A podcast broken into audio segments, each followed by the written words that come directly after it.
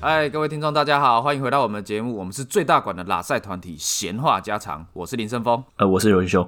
你知道上次我们录完歌席断交以后啊，我又回去听，对，我回去听以后啊，我就发现一件很不可思议的事情嘿，是，古人竟然耕田还能耕到金子，这件事情其实真的蛮不可思议的。所以我觉得，我看我们不如不要录 podcast，了我觉得我们去耕田淘金算 了。哦，原来如此，难怪啊，中华文化要以农立国，大家都想发大财啊。那高雄是不是要从工业首都转型成农业首都？这样子人人才能发大 财。哎、那这样最有钱的是云林人呢、大家都在耕田。那我知道了，我明天就去贷款买一台耕耘机，因为自己耕那还比较慢，我买一台耕耘机，那我还不挖翻它？ 嗯，好，我到时候会帮你查怎么申请中低收入户。 你知道，就是歌席专招那一集啊，后来我就有推荐我同事听，嘿，是，然后我就说，你看，我们都会有一些历史典故啊、国学常识，你是不是这样听了我们的闲话家常以后，考试考国文都考一百分？你是不是该请我吃宵夜啦？然后他就回我说，他觉得听完国文造诣变差了。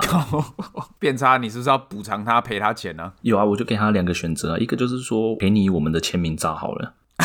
然后你知道他怎么回我吗？怎么回？他就说，他如果拿到我们的签名照的话，他应该会拿去垫便当吧？靠，他这个人太不会利用东西了吧？我们的签名照这么棒，再怎么样也是要贴在门上当门神啊。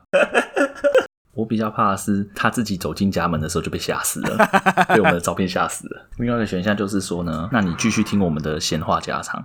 我们这一集就特地为你而做，找一个国文课本来帮他。但是因为我觉得高中的国文课本的程度对我们来说好像有点太进阶了，所以我就先找了一本国一的课本。可以，国一的总不会不行了吧？然后我就特地找了一上的课本，你知道我是挑了哪一课吗？哪一课啊？就是朱自清的《背影》。背影这个东西，我国中时候就在学，那个好久好久，到现在还在哦。那真是跟赌神的背影一样经典 呢、经典就是不断的出现，为了怕大家不知道《背影》故事内容，我就稍微简单带过一下。好，来吧。 《背影》的开头他就讲，他跟他爸爸两年没有见，然后呢，他最难忘的就是他的背影。朱自清要坐火车去远地，然后他爸爸就来送行，然后送行的时候呢，帮他买了橘子，然后在父亲走过去跨过月台去买橘子的时候，朱自清就看到他爸爸的背影，看了以后呢就很感动，然后他就哭了。啊、哎、这样子听起来的话，感觉朱自清跟他爸感情是不是蛮好的啊？我本来也是这么以为啊，后来我有去做了一下调查，然嗯后我后来发现，其实朱自清跟他爸的关系其实没有很好，啊，真的假应该的？说很差。啊，很差。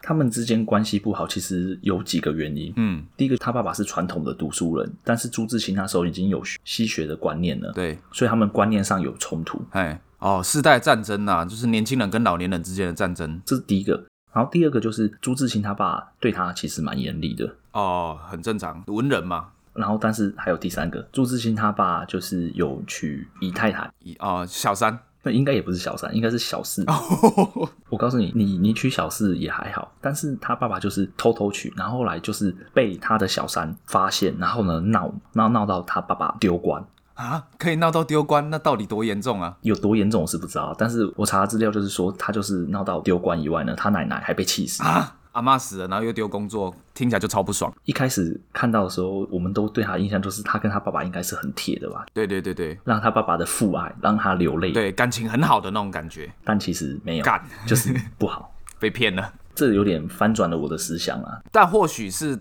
事过境迁，他再回头看的时候吧，就会又觉得说，其实他对父亲还是有满满的感情，因为他们应该是说不定早期是好的，然后中期因为这件事情搞差了，然后在事后再回头看，又觉得说，其实这些事情都是小事了吧？我的感觉就应该是就是事过境迁了。嗯，因为他就说他跟他爸爸两年没见，然后他现在他爸爸就是说身体已经不好了，然后他就收到这个信，然后就突然回忆到这件事情，然后过去的仇恨对爸爸的不理解都烟消云散了。哦如果是电视节目，这时候就应该来个大和解了。 你是分手擂台吗？对对对，亲子擂台。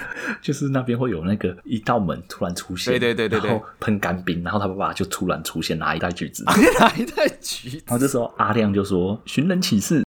大成功？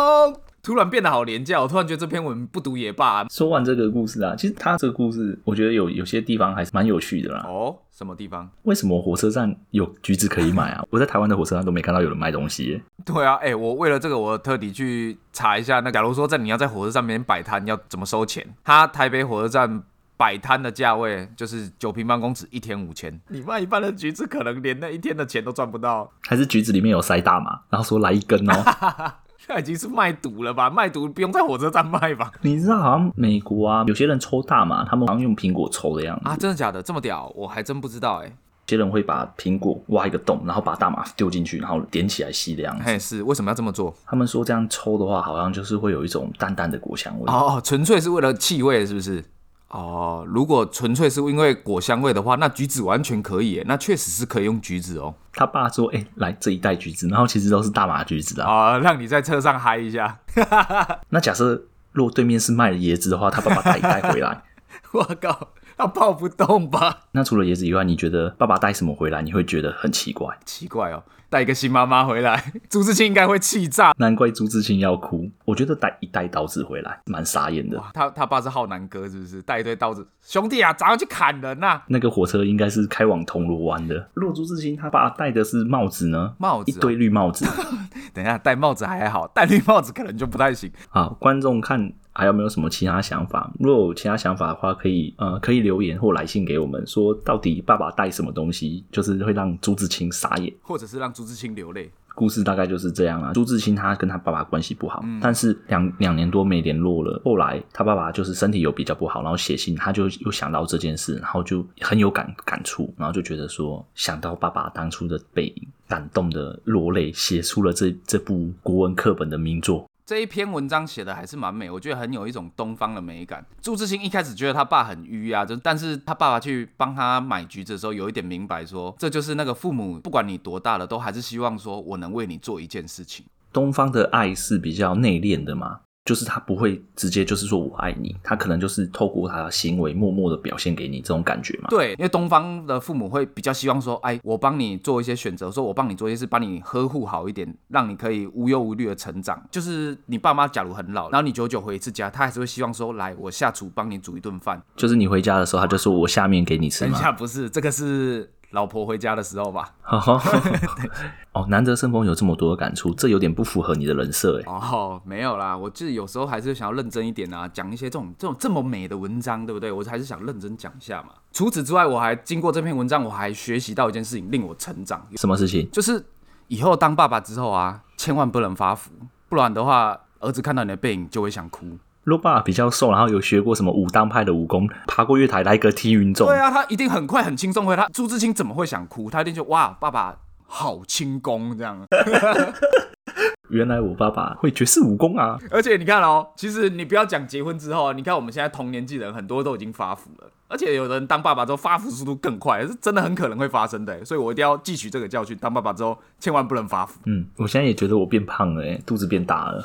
对啊，是不是？你看你以后就是那种会让儿子哭泣的背影。好，这以上就是生风的结论。那结束之前呢，我们要来个每日一场。生风今天有没有什么酷的每日一场呢？我今天就带来一个柔肠寸断，你看朱自清看到他爸爸的背影，哭的柔肠寸 断，为什么不说是人生晚长？人生晚肠，要帮爸爸晚肠是不是？